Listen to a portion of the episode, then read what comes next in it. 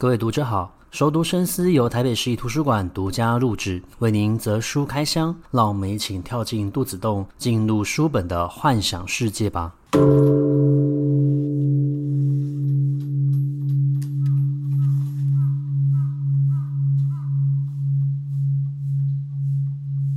各位读者好，欢迎回到熟读深思。嗯，这礼拜我觉得节目的内容会比较像是一个读书会的一个模式。那为什么会这么说呢？是因为熟读深思其实也制作了三季的一个节目了。那我本身是一个没有做这种所谓录音工作方面的一个经验，所以是边做边学，然后去学习这一些呃录音软体的操作啊、剪辑啊、如何经营一个 podcast 啊。所以有些时候我需要好好的去阅读相关的一个书籍。那我最近呢，经过朋友的一个推荐，就阅读了一本书。这本书叫做《如何做出爆红 Podcast》。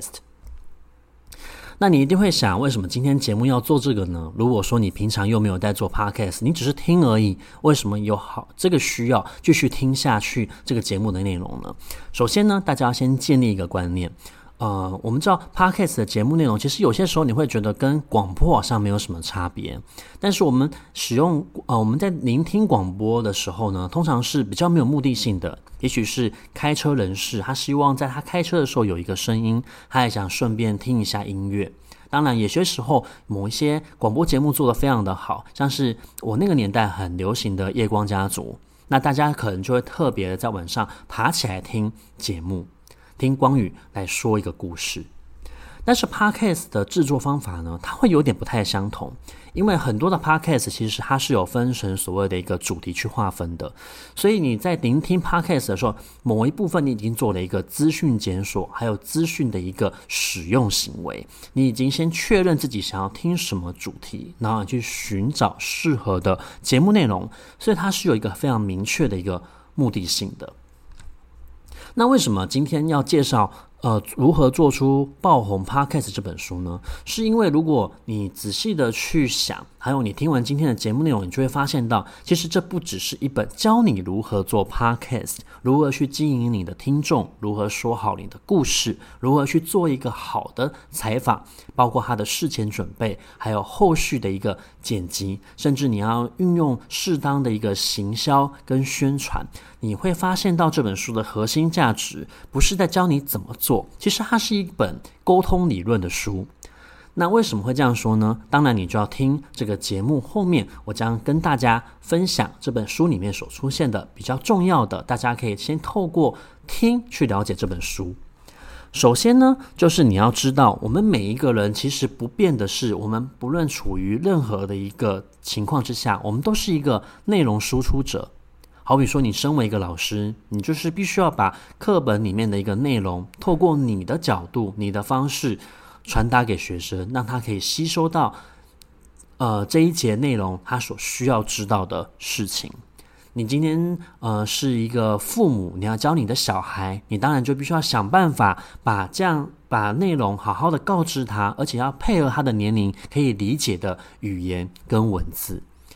那你今天身为一个小孩，你想要跟你的父母沟通的时候，你也是在做一个内容输出。你要先去了解你的父母是怎样的一个个性，什么样的话他们听了也许是对的，可是他们就是会觉得很刺耳而不想接受。这时候你必须要换句话说。我很喜欢这本书里面他讲到的一个重点，就是我们很常喜欢去了解未来会有什么东西，所以我们必须要先提前去学习，我们要超前部署。可是很少人去问什么东西在未来是不会产生改变的，也就是说，这个东西其实它才算是一种核心价值。核心价值并不会随着时间的演变而轻易的发生变动。这个时候，你就会发现到，不论科技怎么样做改变，不论我们今天的技术有多好，不论这是一个什么样的时代，有一个内容，有一个东西永远都不会变，就是内容。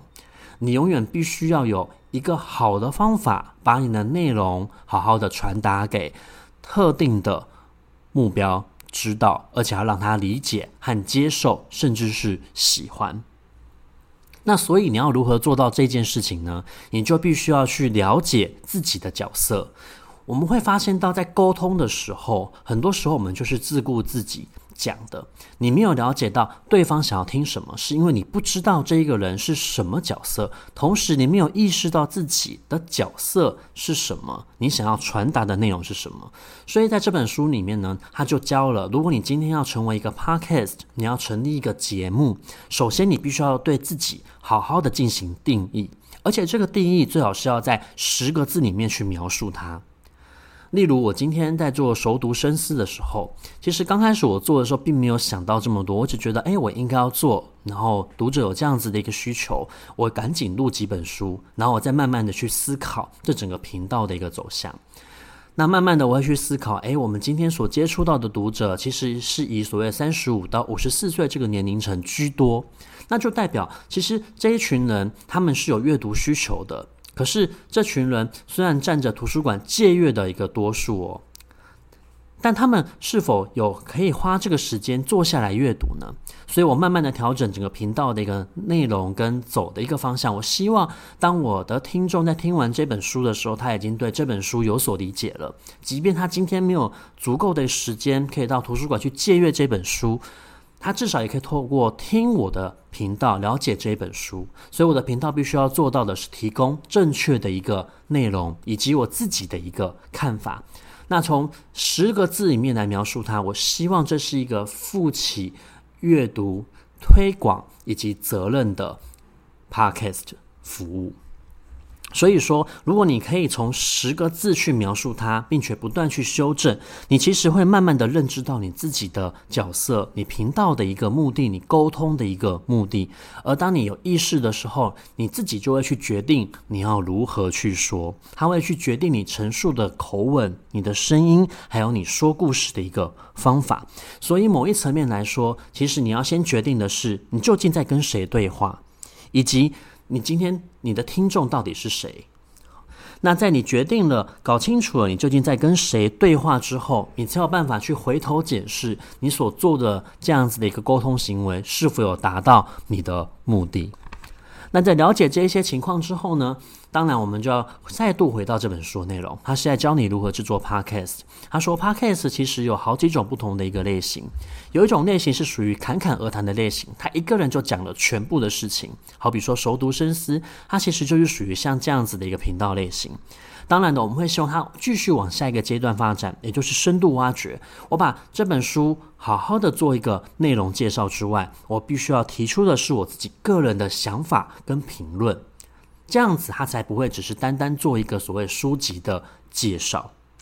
而有另外一种 podcast 的进行方法，相信大家也非常的熟悉，它是属于采访对谈的一个方式。那采访对谈的方式，它当然可以激起非常多的一个火花。可是这个前提是建立在你对于你所采访的对象要有非常充足的一个认识，你要认识他，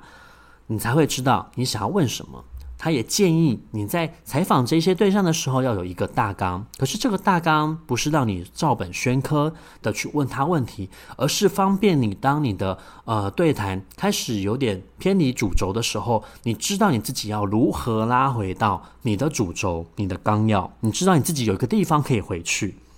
那他就讲到了一种史史瓦兹技巧，史瓦兹技巧是他会营造一个非常放松的一个环境。让你好好的去描述它。你在描述的时候呢，他会希望你更呃，你一步一步的描述的更精准、更到位。你除了描述发生了什么事，你可以描述在发生这件事情的时候，环境里面有哪些东西，你闻到了什么样的一个气味，对方做了什么样的一个手势，对方是如何说的。更重要的，你不要说我他说什么，而是你应该直接的陈述出这样子的一个行为。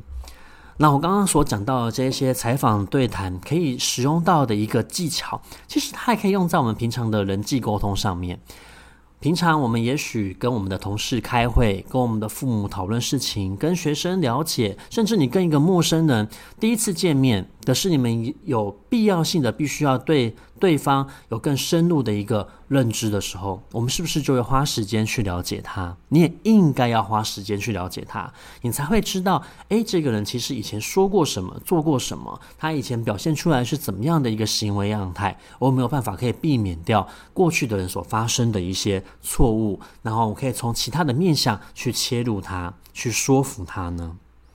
所以其实作者他在呃这本书里面他就有讲到，嗯，他在做所谓的一个采访的时候，他其实会做一件事情，他会去看以前这个采访者、被采访者曾经接受过的采访内容。他会问他一个问题，他不是问他对于这些采访内容他有哪些的满意之处，他是会问你对于这个采访内容，你有没有觉得哪些描述对你是错误的一个认知和理解？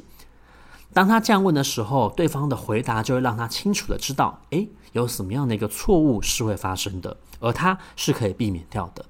这就好像我们在沟通的时候。我们常常会发现到，有些时候我们沟通不是很顺利，对方好像没有办法这么轻易的、容易的就知道我们所要陈述的，或者是他对于我们所说的内容就会是会产生反抗。或许这个时候，我们可以从另外一个方向去问他：我们沟通了这么久，对谈了这么久，聊天了这么久，你有没有觉得什么时候你对于我所讲的内容是产生反感的，觉得不太信任的？其实，或许我们这样子一问，对方一经思考，他才会说出这个问题的症结点，你们才能够去改善这个沟通对谈的有效性。那当然的，嗯，我们在做 podcast 的时候呢，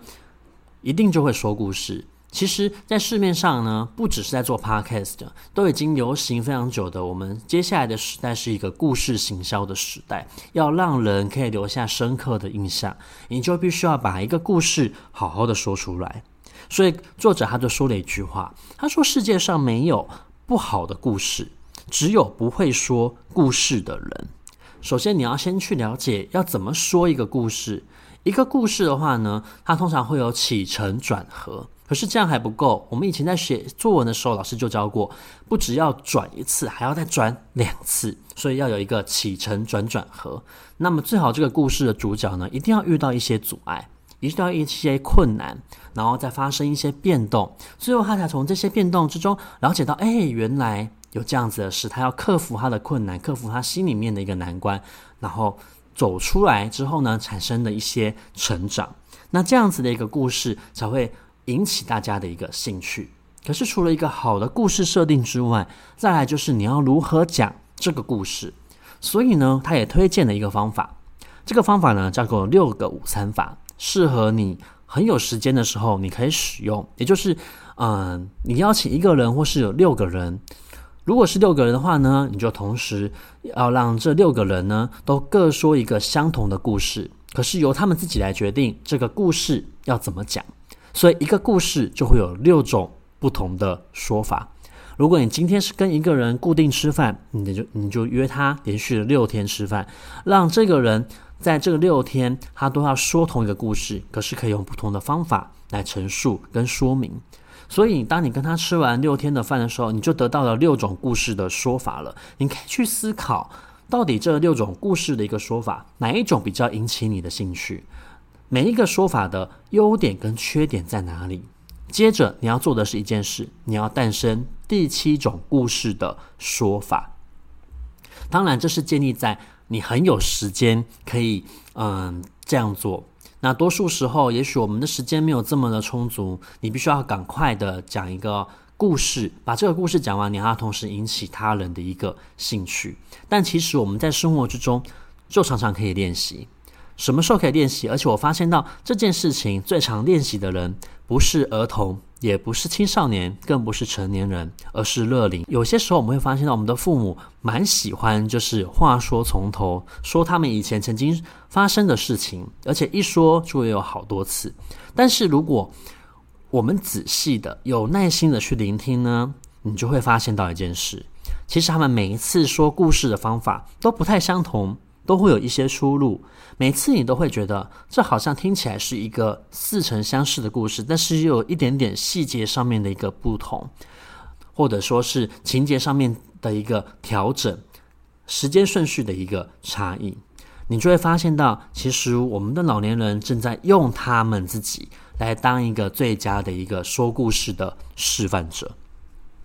那么有前面的这一些经验，你知道了你自己的角色定位是什么？你知道你自己在跟谁沟通了？你也定定了你沟通的一个脚本。然后你先了解你的对象，也知道了过去的人曾经犯下来的错误。